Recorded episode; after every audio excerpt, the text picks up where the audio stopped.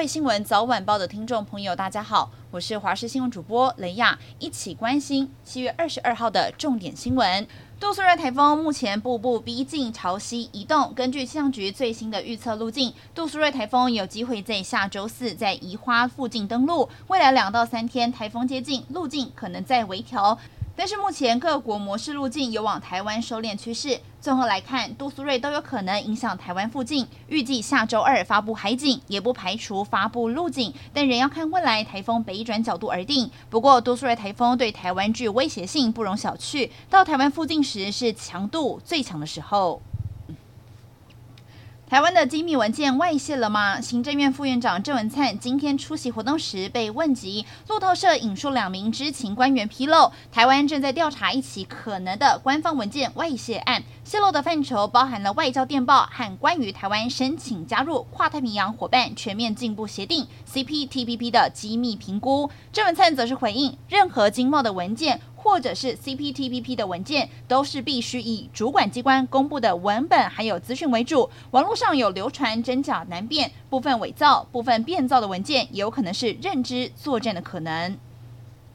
除了南韩蔚山一家身障人士安置机构收到了疑似毒气包裹，南韩警方也表示，光是在二十一号当天就收到了将近一千件疑似从台湾寄来的可疑包裹通报，目前持续受理报案。呼吁民众如果看到 Taipei Taiwan 发件地的包裹，请勿打开。刑事局昨天也说明，包裹是来自中国，并且以货转邮海运来到台湾，经过中华邮政理货之后，以空运出口到南韩，并没有入境台湾。中国邮政今天也说明了，已经与南韩邮政达成了共识，在调查结果没有出炉之前，是暂停交寄南韩的货转邮件。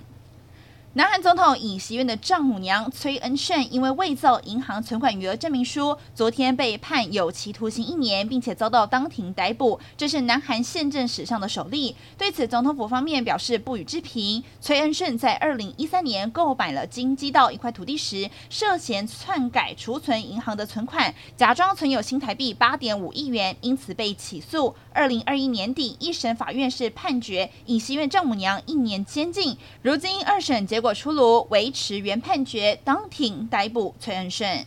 上海昨天是突然降下豪大雨，当地政府是立刻发布暴雨预警，雨势是太过猛烈，不少路段积水，让网友还笑称开车如开船一般。除了上海，各大城市，包含了山东、天津还有北京，这几天都出现了强降雨。不过这也缓解了北京连续五天每一天冲破三十六度以上的高温现象。